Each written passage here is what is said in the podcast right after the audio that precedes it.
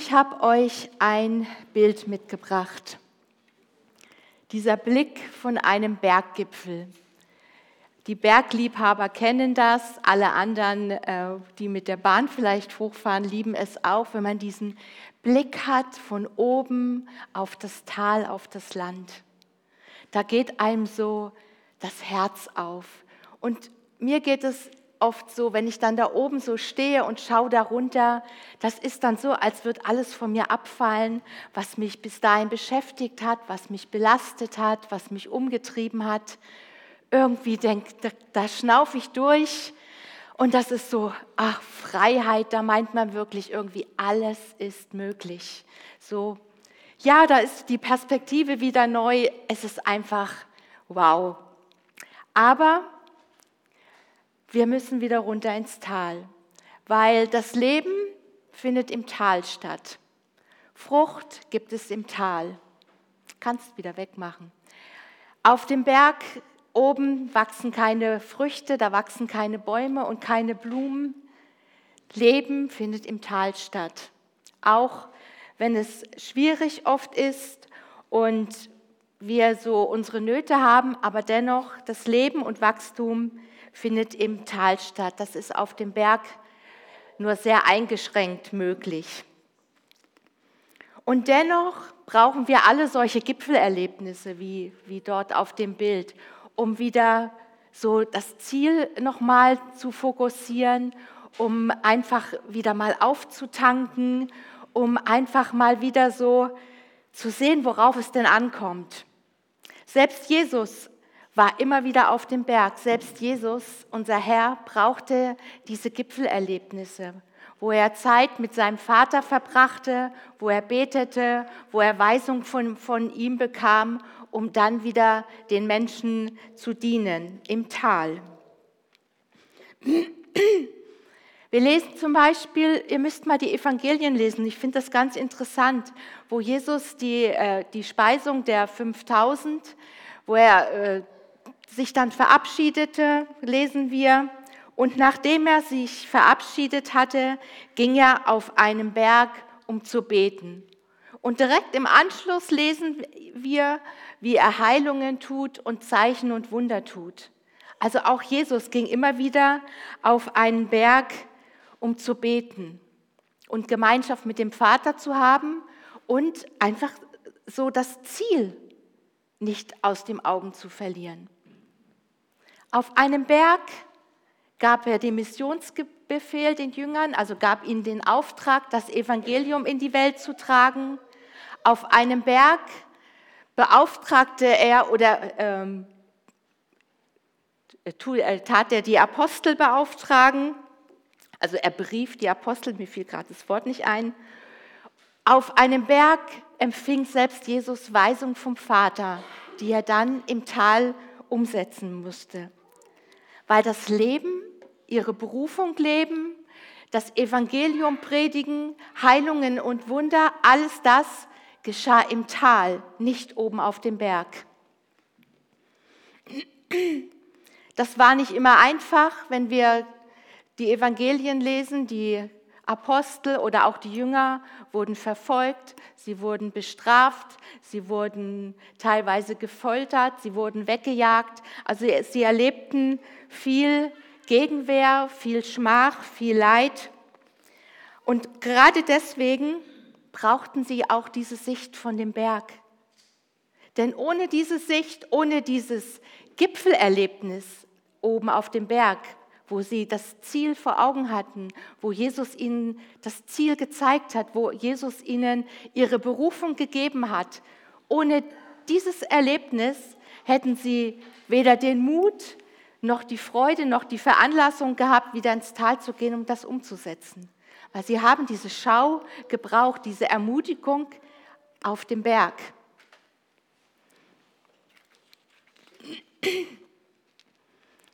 Und auch wir bekommen bei unseren Bergerlebnissen so eine Schau. Was sind unsere Bergerlebnisse? Das kann eine Konferenz sein, das kann der Gottesdienst heute sein, das kann eine, eine gesalbte, gesegnete Gebetszeit sein, das kann ein Gespräch sein, auch wir brauchen diese Gipfelerlebnisse, wo wir unsere, wo wir unsere Berufung erkennen. Oder oft auf einer Konferenz ist es so, dass wir ein Wort bekommen und dann merken wir so richtig in unserem Herzen, wie da Freude aufkommt, wie da Begeisterung aufkommt, wie wir sagen, ja genau das ist es, das will ich, da will ich hin. Oder wenn wir ein Wort bekommen im Gottesdienst oder in der Gebetszeit, das ist dann etwas, wo wir sagen, ja genau das habe ich gebraucht. Da ist dann Freude in unserem Herzen, da ist Begeisterung und dann haben wir irgendwie das Gefühl, alles ist möglich, wir können alles umsetzen. Amen. Genau. Da kommt Hoffnung wieder auf, wenn vielleicht vorher Trauer war und einfach Begeisterung. Ihr kennt dieses Gefühl, wenn wir etwas auf diesem Gipfel, sage ich mal, vom Herrn bekommen haben, dann so, sind wir so richtig gefüllt und wow, jetzt, jetzt geht's, starten wir durch. Aber auch wir müssen das, was wir dort bekommen haben, unsere, eine Verheißung, eine Berufung, ein Wort vom Herrn, müssen wir im Tal ausführen. Wir müssen wieder runter ins Tal, in unseren Alltag und müssen das umsetzen, was wir dort oben, dort oben bekommen haben. Wir müssen uns auf den Weg machen. Und auch der wird für uns nicht immer einfach sein. Auch wir werden Gegenwehr bekommen, wir werden Schmerz erleiden, Enttäuschung erleiden, all die Dinge, ihr kennt das selber. Und oft geht es uns aber so wie den Jüngern, die äh, mit Jesus auf dem Berg waren und sie sahen so Jesus in seiner ganzen Herrlichkeit auf dem Berg. Das muss wow gewesen sein. Müssen wir uns mal vorstellen, Jesus so in seiner ganzen Herrlichkeit strahlte er und dann war da noch Mose und Elia und die waren nur, oh, ich glaube, die standen mit offenem Mund da und die waren so begeistert, dass sie sagten, oh Herr, hier wollen wir bleiben, lass uns hier Hütten bauen. Kennen wir, gell? Hier will ich bleiben, hier gehe ich nicht mehr weg. Das ist einfach nur, oh, das will ich haben und da will ich bleiben. Aber die haben es noch nicht richtig ausgesprochen gehabt. Erklang eine Stimme vom Himmel und da sprach Gott, der Vater, dies ist mein geliebter Sohn, an dem ich wohlgefallen habe. Was er euch sagt, das tut, ihm folgt nach. Was heißt das? Ihm folgt nach. Oder auf ihn sollt ihr hören. Das heißt, zurück ins Tal. Runter. Runter von diesem Wow ins Tal und das umsetzen, was wir dort oben gesehen haben. Das, was wir auf einer Konferenz, in einem Gebetszeit, in dem Gottesdienst, was wir dort hören, wo wir unser Herz so richtig aufmacht und wir wow sind, in unserem Alltag umsetzen, wieder runtergehen. Das mussten die Jünger und das müssen auch wir jedes Mal wieder neu. Aber ich weiß selber, uns geht es oft so, dass wir auf eine Konferenz gehen und wir sind so dermaßen gesegnet und voll und bereichert und schauen dann schon im Internet nach, wo ist die nächste. Oder gehen aus dem Gottesdienst raus, Gott hat uns vielleicht was gegeben und suchen schon das nächste Highlight. Wir würden gern wie die Jünger da oben auf dem Gipfel bleiben und immer dieses Gefühl haben, so, ah, aber denkt dran, das Leben findet im Tal statt. Die Frucht wächst im Tal. Wurzeln schlagen wir im Tal, nicht da auf dem Gipfel. Da bekommen wir nur die Schau dafür, für das, wo wir hin sollen für das, was der Herr durch uns tun will, für das, was er mit uns erreichen will. Wenn wir nicht runtergehen, werden wir auch das Ziel nicht erreichen und werden auch nicht in dem leben können, in der Berufung, in der Verheißung, die er uns auf dem Gipfel, auf dem Berg gegeben hat. Wir müssen es im Tal umsetzen, auch wenn wir das nicht ja, gerne tun. Als ich so in der Vorbereitung war, fiel mir die Geschichte ein von, äh, von Mose, vom Volk Israel, wie äh, er, also Mose bekam vom, von Gott den Auftrag, zwölf Kundschafter zu schicken in das Land, das er ihnen geben wollte, um es auszukundschaften. Also wir müssen mal bedenken, er schickt zwölf Leute in ein Land, von dem er sagt, das gebe ich euch. Also eigentlich, äh, es gehört euch, schaut es euch an. Er sagte, ähm, geht in das Land, schaut es euch an und bringt auch von den Früchten mit, die in diesem Land sind. Schaut an, was da für Menschen leben, schaut an, wie die bauen, wie, was da für Städte sind, was da für vielleicht Festungen sind. Schaut euch die Stärken und die Schwächen der Menschen an und der Städte und der Umgebung. Also er wollte, dass sie einen ganz realistischen Blick auf das warfen, was er ihnen geben wollte. Völlig wertefrei, einfach nur einen ganz realistischen, wertefreien Blick auf das, was Gott ihnen geben wollte, ihr verheißenes Land, ihr Ziel, ihre Berufung, ihr, ja, was er ihnen geben wollte. Und dann lesen wir, wie die zwölf loszogen und was ich interessant finde, sie sind vom Tal aus der Wüste auf den Berg geschickt worden, um sich das Land anzuschauen. Also sie sollten sich das von oben anschauen, von dem Berg.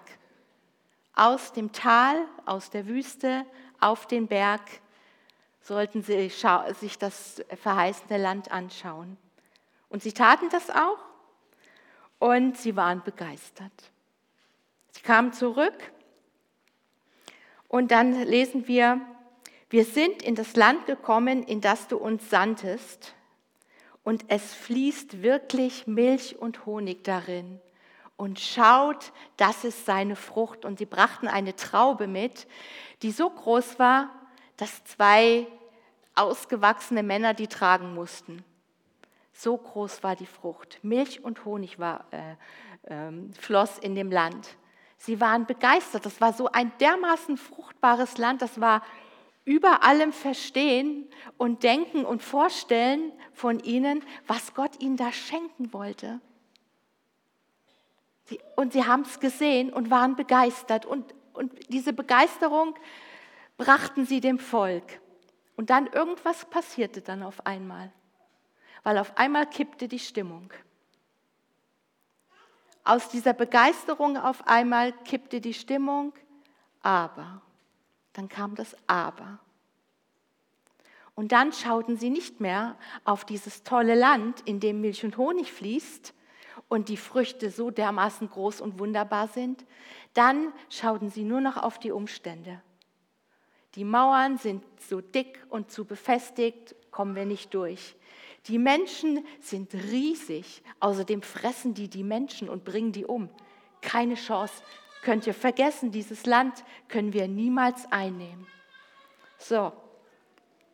Und dann steht einer auf, Kaleb, und dort heißt es, Kaleb aber beschwichtigte das Volk gegenüber Mose und sprach, lasst uns doch hinaufziehen und das Land einnehmen, denn wir werden es gewiss bezwingen.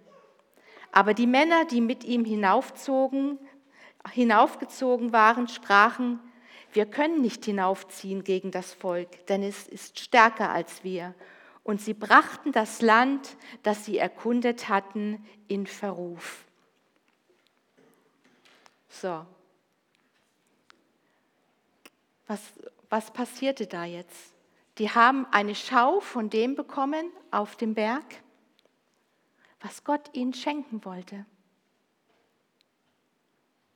Aber anstatt es entgegenzunehmen und zu sagen, wow, danke Herr, wir werden es einnehmen, brachten sie es in Verruf. Das heißt, eigentlich sie redeten, reden, redeten es schlecht, verbreiteten Lügen und schauten nur noch auf die Umstände. Und die tuten, taten sie noch ausmalen, weil da stand nichts davon, dass die, dass die äh, Menschenfresser waren. Das war schlichtweg eine Lüge, die sie noch dazu gebrauchten, um ihre eigene Angst, äh, ihrer eigenen Angst Ausdruck zu verleihen. Kommt uns das irgendwie bekannt vor? Genau, Gott schenkt uns eine Schau auf dem Berg. gibt dir eine Berufung und du weißt genau, genau, das ist meins, das soll ich tun. Er gibt dir ein Wort und weißt, du weißt genau, genau, das ist meins, das habe ich jetzt gebraucht. Oder er zeigt dir ein Ziel, wo du hin sollst und du weißt genau, das ist deins. Und genau dann brauchen wir Durchhaltevermögen und Geduld. Geduld, Geduld, Geduld. Genau. Aber er hat uns doch nicht allein gelassen in all dem. Er geht immer wieder mit uns ins Tal. Er geht mit uns. Ich bin bei euch alle Tage bis ans Ende der Welt. Aber wir haben immer die Wahl. Jeden Tag, jede Stunde, jede Minute. Schaue ich auf die Umstände? Höre ich auf das Schreien der Zehn? Das ist unmöglich. Gebe ich mich der Angst hin? Ich fand es interessant. Ähm, dort steht dann, und wir waren in unseren Augen wie Heuschrecken und waren es auch in ihren Augen, sagten sie. Aber ich finde es interessant, wie konnten sie das sagen? Sie hatten keinen Kontakt zu diesen Menschen bis dahin, die in dem verheißenen Land lebten. Sie sahen sie nur. Woher wollten sie wissen, dass sie wie Heuschrecken in ihren Augen waren? Das war ihre Sicht. Das war ihre Angst. Das war ihr Blick auf, ihre, auf das, wovor sie Angst hatten. Und was mich so beschäftigt hat, war, wir kennen das, wir bekommen ein Wort vom Herrn, ein, eine Verheißung, eine Berufung. Und ja, das hat mich sehr beschäftigt. Und dann sind da zehn Stimmen, die laut schreien, niemals, schaffst du nie, unmöglich, schau dich doch an. Und nur eine leise Stimme sagt, steh auf, ich habe dich berufen, ich habe dich bei deinem Namen berufen gerufen. Ich bin bei dir, du bist ein Überwinder. Was meint ihr wohl, was lauter ist? Die zehn. Und wir müssen in dem lernen, unsere, unser Gehör zu schulen, damit wir diese eine oder zwei kleinen Stimmen hören. Wir haben immer wieder die Wahl.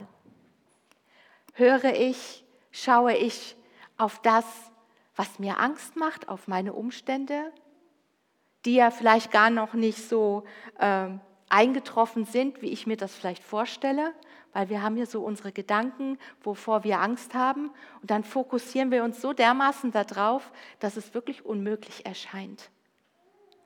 Dann sind wir auch in unseren Augen wie Heuschrecken oder wie Ameisen, die sind noch kleiner und denken, nee,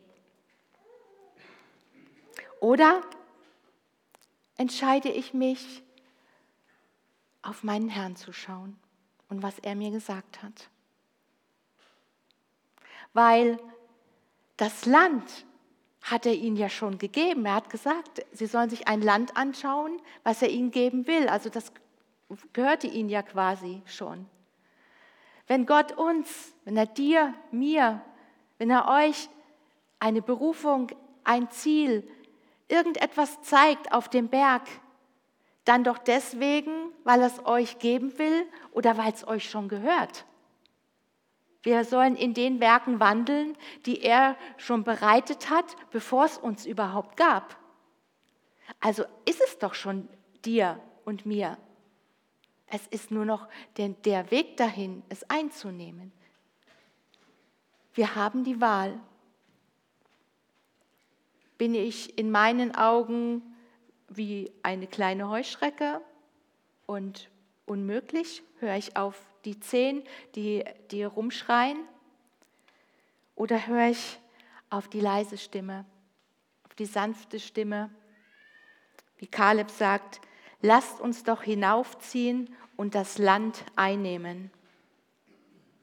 Oder höre ich auf diese Stimme und gehe los und nimm das ein, was der Herr mir auf dem Berg, auf diesem Gipfelerlebnis gezeigt hat.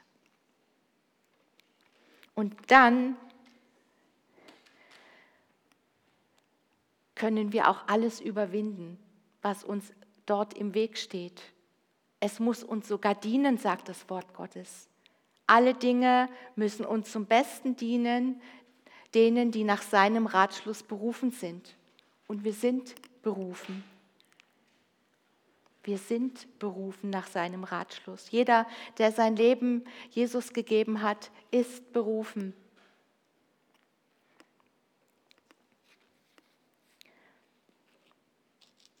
Wisst ihr, wenn wir dann so da drin stecken in unserem Tal oder in unserer Wüste, dann gehen wir oft zu Gott und bitten ihn doch, dass er uns die Umstände wegnimmt.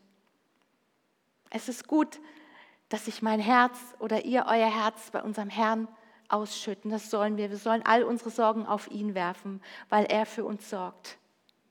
Aber wir bitten ihn so gerne, dass er uns die Umstände wegnimmt dass, er, dass das aufhört, was da so weh tut, was uns so umtreibt, was uns verletzt oder ja. Aber ich glaube, er sehnt sich viel mehr danach, dass die Umstände unser Herz verändern.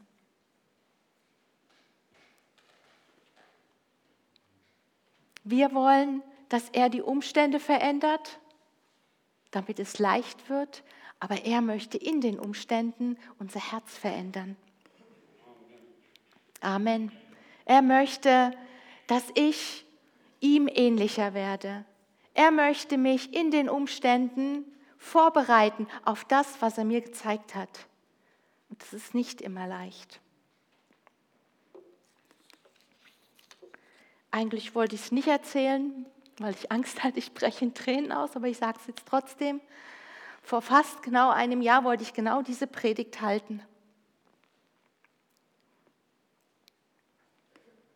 Aber ich war in so einem tiefen Tal und Wüste. Das war für mich eine Zeit, wo ich das Gefühl hatte, mir ist komplett der Boden unter den Füßen weggezogen worden. Und dann habe ich an diesem Sonntag den Predigt abgegeben, weil ich mich nicht in der Lage gefühlt habe, hier vorne zu stehen und euch das weiterzugeben.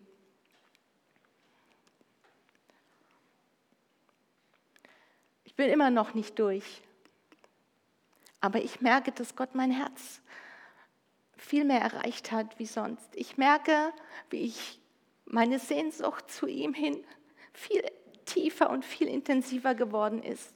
Ich merke, wie meine Sehnsucht zu ihm viel stärker geworden ist. Ich merke, wie in dieser Zeit er mein Herz verändert.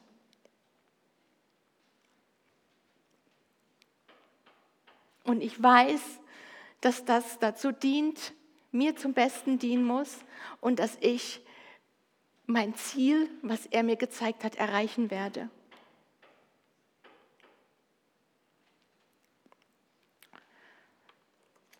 vor ein paar Wochen erinnerte der Heilige Geist mich an eine Prophetie, die ich 2008 bekommen habe.